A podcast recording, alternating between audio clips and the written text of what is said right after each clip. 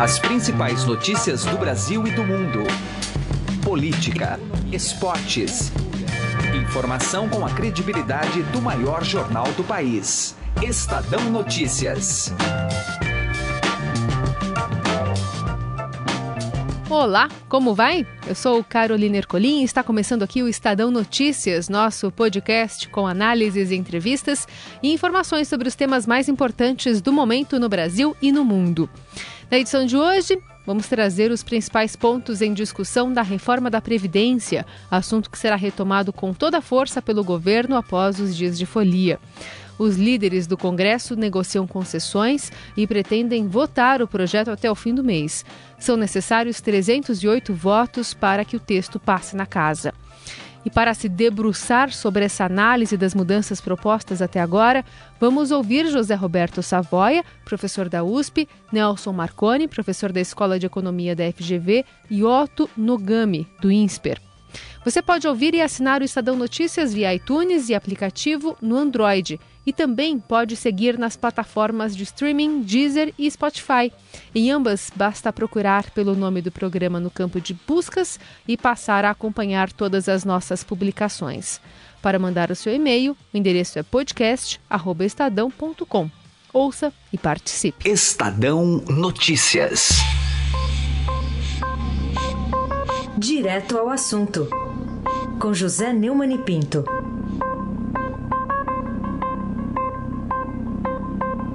Neste carnaval, enquanto Gedel Vieira Lima sofre lá na Papuda, a Polícia Federal informou, segundo o sempre muito bem informado blog do Fausto Macedo no Estadão, que encontrou uma pista para descobrir a autoria das doações que resultaram naqueles 51 milhões que assustaram e surpreenderam o país num apartamento de posse de Gedel Lúcio Vieira Lima e de sua mãe Marluce Quadros Vieira Lima. A Polícia Federal encontrou atas da Caixa Econômica Federal, da qual o Gedel era diretor no governo Dilma tratando de repasses de 5 milhões de reais. Além disso, a informação dada pelo doleiro Lúcio Funaro, delator premiado na Lava Jato, de que ele próprio transportou em dinheiro vivo 20 milhões de reais em aviões para Salvador para entregar aos irmãos Vieira Lima. Ou seja, a batata dos Vieira Lima está assando, não é à toa que o Lúcio Vieira Lima anda procurando uma defesa para ver se obriga a sua prisão a ser antes autorizada pelo plenário da Câmara. E quem sabe a Polícia Federal vai sair da sua modorra né, em cima desse caso, que faz muito tempo que nós estamos querendo saber quem foi que deu esse dinheiro para o GEDEL e por quê. 51 milhões. Como é que esse dinheiro passou pela vigilância da Receita, do Banco Central, da CVM? Tudo isso precisa vir à tona, esclarecido pela Operação Tesouro Perdido e pela Justiça Federal. José Neumann e Pinto, direto ao assunto. Estadão Notícias. Política.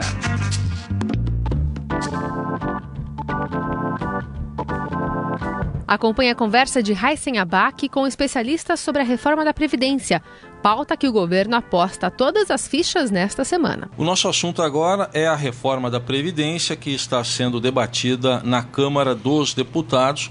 O governo negocia para tentar aprovar a proposta ainda no mês de fevereiro ou no máximo no mês de março. Para tentar entender um pouco o que está em jogo, quais as mudanças que a reforma da Previdência pode trazer impactos na economia, caso ela seja aprovada, ou no caso até de uma derrota do governo, convidamos três especialistas que eu apresento aqui para conversar com o nosso ouvinte. José Roberto Savoia, que é professor da FEA USP, Nelson Marconi, professor da Escola de Economia da FGV São Paulo, e Otto Nogami, professor do INSPER. Agradeço a todos pela presença. Vou começar aqui pelo professor Savoia. É, essa proposta do jeito que está, lá em tramitação, algumas concessões foram feitas até, né, professor? Sim. É, como é que o senhor avalia é, a importância dela? Ela poderia ter sido melhor? É o possível? Qual a sua avaliação? ela, ela começou bastante extensa e agora ela teve que sofrer negociações e ela está uh, na medida que pode ser negociada com esse Congresso. Infelizmente houve reduções, felizmente o governo fez algumas mudanças que eram importantes né, e deixou a, a proposta mais plausível para ser votada. Mesmo assim, ainda enfrenta uma resistência grande e ainda não alcançou o número de parlamentares necessários para aprovação. É, professor Nogami, o senhor eh, vê a proposta de que forma, lembrando algumas concessões que acabaram sendo feitas, né? a idade mínima era 25 de contribuição, Sim. caiu para 15, e basicamente o que a gente está vendo é que o, que o governo está tentando preservar a todo custo é a idade mínima para aposentadoria, com aquela regra de 20 anos, né? até chegar a 65 anos para homem e 62 para mulher, e a equiparação, funcionalismo com o setor privado. Eu acho que o governo tem chance é, na verdade, todas essas concessões que o governo está realizando com relação à reforma previdenciária é exatamente para que se possa criar uma condição para uma, uma, para uma condição de aprovação mínima. Né? Por quê? Porque essa reforma previdenciária ela é fundamental, é essencial, né? e então o governo vai abrindo mão em função das demandas que vão surgindo, né? mas o, o essencial, uh, o básico, né? eu acho que ele está sendo encaminhado e eu espero que uh, seja aprovado pelo Congresso. Passar a palavra aqui para o professor Marconi. É, do jeito que está a reforma e comparando como ela estava, o, o efeito ainda assim é positivo, professor? É, a reforma logicamente teve uma redução né, no espectro dela, quer dizer, o, alcance dela, mas ela está agora atacando, atacando, quer dizer, cuidando né, de um ponto que é muito importante, que é essa equalização entre as regras do setor público e do setor privado. Né, e deixou realmente, eu acho que uma questão de fora, que é a aposentadoria rural, que era importante tratar separadamente. Mas essa questão da equalização entre o setor público e o setor privado é muito importante, então isso é uma coisa fundamental que ela está mantendo e no curto prazo o que a gente vai ter de efeito é a regra de transição, né, que ela mantém uma regra de transição e ela coloca uma idade mínima de aposentadoria. Então, quer dizer, tem um impacto no curto prazo que é você jogar, né, postergar algumas aposentadorias que ocorreriam agora mais para frente. Então ela continua tendo um efeito razoável na economia, com certeza. Lembrando que ano passado o rombo né, da Previdência foi de quase 269 bilhões né, de reais só no ano de 2017. Agora, aqui indo para o professor Savoy, o senhor que também já exerceu cargos nessa área né, Sim. Da, da Previdência no, no governo federal. É, o, muito se fala, é uma das perguntas mais recorrentes. Ah, mas então por que, que não cobram dos devedores da Previdência? É uma dúvida válida essa? Quer dizer, resolveria em alguma escala o problema se os devedores pagassem as suas dívidas com a Previdência? Na verdade, quando você cobra, você depende de um fluxo que é o fluxo do judiciário né, ou das, dos parcelamentos. Então, mesmo que o governo fizesse uma cobrança efetiva 100%, isso daí ficaria diluído ao longo do tempo.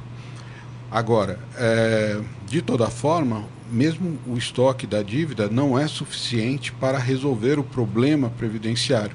Ele apenas atenuaria durante um exercício. O que nós precisamos é que, de fato, aumente a pressão sobre alguns devedores, que podem sim efetivamente é, comparecer, e uh, se busque medidas contra os demais. De toda forma, o governo já iniciou e vem fazendo essas cobranças. Professor Nogami, agora é, também se questiona porque, lógico, os militares é, questionam para não entrar, mas aqueles que é, criticam acham que os militares deveriam fazer parte também dessa reforma para ela ser uma reforma mais ampla. Uh, o senhor vê como essa questão envolvendo é, militares e outras categorias? É, na verdade, existe uma diferença aí, é, legal né, entre é, na forma de tratamento é, dessa, desses benefícios destinados aos militares e aos privados. Né? Mas a, a proposta a, encaminhada pelo governo é a unificação né, do regime e, e, e, e considerar todos numa mesma base, numa mesma condição. É, o Marconi também, uma, outra pergunta recorrente, né, professor, sobre a, o papel do funcionalismo público, porque é, eles são o funcionalismo é muito bem organizado, né? e o rombo acaba sendo maior no funcionalismo do que no chamado regime geral da, da Previdência. Você acha que esse pro, problema está sendo atacado devidamente nessa reforma? É, veja bem, os, a gente não pode dizer que eles são vilões, né, os Sim. funcionários, porque eles estão absolutamente seguindo a regra que está colocada. É, a né? regra que está valendo. A né? regra que está valendo. É, agora, de toda forma, é, realmente tem duas questões na aposentadoria dos servidores, uma que eu acho muito difícil. A primeiro que a aproximação das regras, tudo bem, já foi criado para quem entrar de 2013 para frente uma regra que é similar à do setor privado. O problema é que a gente está falando agora é quem entrou antes de 2013. A gente tá, o governo está tentando aproximar essas regras, né? Agora, de toda forma, você vai continuar tendo, né? É, mesmo aproximando as regras para quem se aposenta, tem um estoque de pessoas aposentadas que recebe aposentadoria integral, como eu falei, porque a regra é assim, né? E tem também é, uma outra regra que é a, a, o mesmo reajuste que você concede para os servidores nativos, eles também é concedido para os servidores que estão aposentados. Então aí a pressão vai continuar sendo muito forte, né? É, em algum momento eu acho que o governo vai ter que aumentar um pouco a taxação sobre servidores nativos, mas aí é uma taxação que vai ser sobre os servidores, enfim, sobre acho que os mais ricos em geral na sociedade. Né? É, os servidores inativos, no caso, é porque também eles não contribuíram tanto para essa aposentadoria e ele teria que quebrar essa regra que faz com que o reajuste dos ativos seja repassado para os inativos. Isso tem uma pressão muito forte na despesa com os inativos. E essa o governo, infelizmente, não está atacando agora, tentou, né, mas politicamente é, é, muito difícil, mas um próximo governo vai ter que se preocupar com essa questão.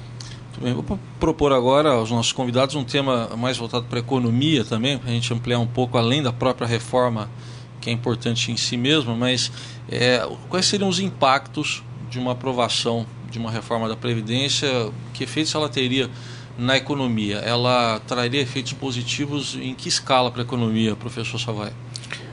O primeiro aspecto seria o, o governo operar com um orçamento melhor, poder realizar mais investimentos. Por outro lado, eh, as pressões aí sobre a dívida se reduziriam e também você tem aspectos eh, importantes para o setor privado de aumento da confiança e retomada de investimentos, ou antecipação de investimentos que hoje estão sendo deixados mais para frente.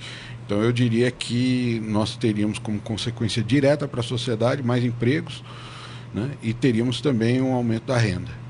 Bom, além disso, a gente está vendo, né? Eu passo a palavra aqui para o professor uh, Otto Nogami. É, o, a gente ouve muito falar assim, tal período da história recente, né, econômica, política, é, a, a, conjuntura mundial era favorável ao Brasil. Essa semana que passou agora, a gente viu as bolsas tendo algumas perdas, incertezas né, até na, de um aperto monetário nos Estados Unidos. Ah, como é que o senhor traça esse momento pro, do mundo e o Brasil ali tendo que fazer um ajuste nas suas contas? É, na realidade, a necessidade desses ajustes nas contas de governo, ela se dá fundamentalmente pela necessidade do governo em financiar o déficit, o seu déficit público. Daí, à medida que esse déficit vai crescendo, né, mais ele acaba comprometendo os recursos disponíveis para investimentos no setor produtivo da economia. À medida que a política eh, econômica do governo, adotada nos últimos anos, incentivando o consumo, principalmente via sistema creditício, isso fez com que isso comprometesse a renda futura do consumidor, do trabalhador brasileiro, né, cerceando a sua capacidade de poupar. Poupança essa que, em tese, seria utilizada para financiar o déficit público.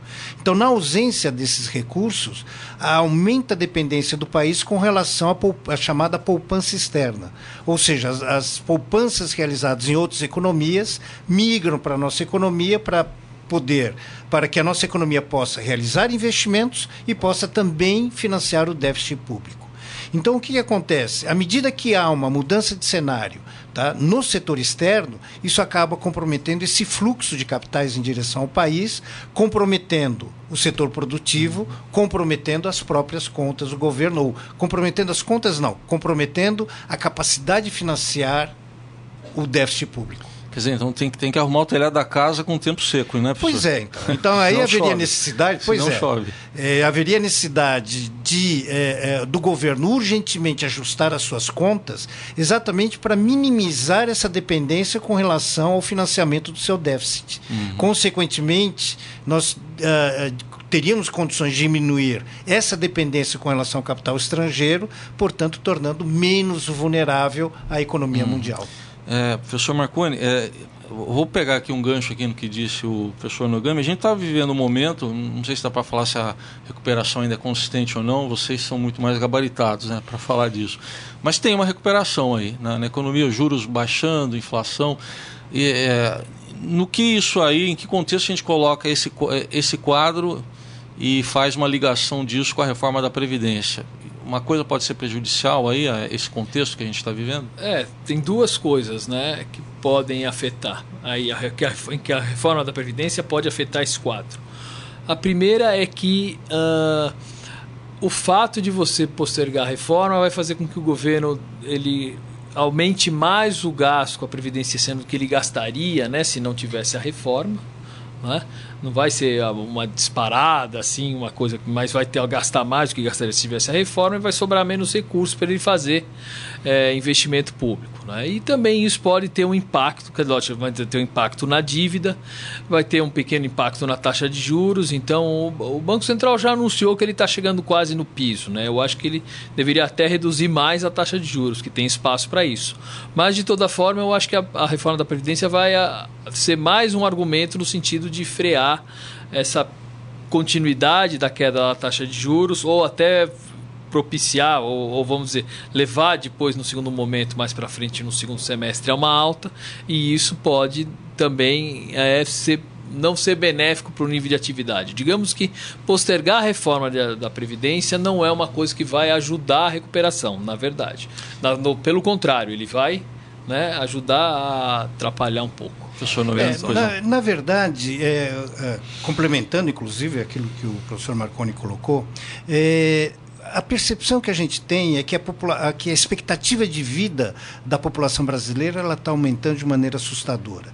Isso faz com que o estoque de beneficiários do INSS aumente cada vez mais, frente a uma queda uh, uh, na arrecadação. Por que queda na arrecadação? Porque o crescimento vegetativo ele não está uh, acontecendo na mesma proporção em que a população envelhece, ou seja, vai aumentando, essa defasagem está tá aumentando cada vez mais. Então isso faz com que as saídas de caixa, vamos colocar dessa maneira, de uma Sim. maneira bem simples, seja muito maior do que a arrecadação.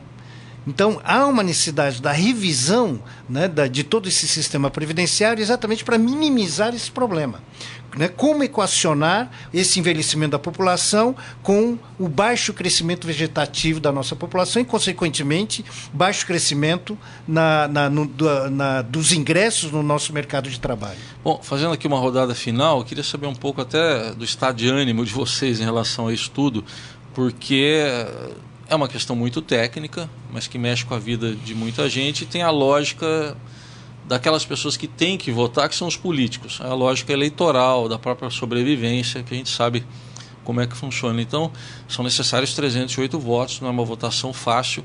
Então, eu queria saber desse ponto, desse viés mais político, qual a, avaliação e a expectativa de vocês, começando aqui, professor Marconi. É, professor Savoy, pois não. Eu vejo uma, um momento de transição na, na, na sociedade brasileira de buscar ao mesmo tempo mais transparência, de buscar menos corrupção, de buscar um país mais justo e ao mesmo tempo ainda um sentimento de apego aos modelos anteriores. O nosso, o nosso legislativo reflete a sociedade. Então você vê o legislativo dividido entre os reformistas, aqueles que querem avançar, e aqueles que ainda buscam manter essa situação. Eu diria que uh, essa, esse embate ele uh, está num ponto de inflexão, mas o meu otimismo é de que haja a superação né, desse senso antigo e que as pessoas votem a favor da, da reforma. Principalmente porque será muito importante para um desenvolvimento do país. Professor Marconi, sua percepção sobre esse processo legislativo, que é complicado, né? Envolve negociação. É, eu sou, infelizmente, pouco otimista em relação à aprovação da reforma da Previdência agora que não é um momento político, vamos dizer, como eu acho que esse é o tipo de reforma que mexe muito com as pessoas, que normalmente você deve fazer isso no começo de um governo, não no final. Você está num cenário em que tem vários envolvidos nesse processo de reforma que podem ser candidatos, que podem ser beneficiados por, por aprovar a reforma agora. Por outro lado, os congressistas, se eles aprovam a reforma, né, os eleitores mais diretos, né, que eles é que vão estar tá votando, eles podem realmente é, ser lembrados nas eleições disso. Então eu, eu não sou muito otimista em relação à aprovação da reforma, infelizmente. Mas eu sou otimista no fato de, quer dizer, eu, eu continuo achando que precisa fazer a reforma. Eu só acho que quem vai fazer a reforma não vai ser esse governo, vai ser o próximo. Mas hum. vai sair. Ficou para o senhor desempatar aqui, professor Nogani. Pois é, a reforma é, é, é um mal necessário, né? Tanto é que, como a gente costuma dizer, a solução técnica está aí, está apresentada, mostrando realmente uh, os aspectos importantes, uh, fundamentais, até para, uh, para que os investimentos do governo sejam resgatados. Só que a gente esbarra no grande problema, aliás, um problema não de hoje, é um problema histórico, é que falta vontade política. Então, à medida que falta vontade política, e como bem colocou o professor eh, Marconi, é, em vésperas de eleição, né, principalmente levando-se em conta que tem várias, uh, vários legisladores tentando a sua reeleição, eu também acho difícil de que ele seja aprovado. A não ser que o governo faça mais concessões. Só que mais concessões acaba descaracterizando uhum. todo o projeto de reforma. Então é melhor não fazer nada. Muito bem. Aí então opiniões importantes. É, o, o, governo está num momento crucial porque o próprio governo está dizendo que é fim de fevereiro, começo de março, até porque sabe que abril vem as desincompatibilizações, todo mundo tem que estar tá afiliado a partido e praticamente com a campanha na rua. Mas quero agradecer aqui então a essa análise importante sobre a reforma da Previdência feita aqui pelos nossos três convidados. Agradeço aqui o professor José Roberto Savoia, da FEA USP, professor Nelson Marconi, da Escola de Economia da FGV São Paulo, e o professor Otto Nogami, do INSPE. Aos três, muito obrigado pela presença. Eu que agradeço. Até uma próxima oportunidade. O Estadão Notícias desta quarta-feira fica por aqui contou com a apresentação minha de Carolina Ercolim e produção de Diego Carvalho. O diretor de jornalismo do Grupo Estado é João Fábio Caminoto. De segunda a sexta-feira, uma nova edição deste podcast é publicada. Saiba mais no blog Estadão Podcasts. E agora estamos também na Deezer. Procure este e outros podcasts no Estadão por lá. E mande o seu comentário e uma sugestão por e-mail podcast@estadão.com. E até a próxima. Estadão Notícias.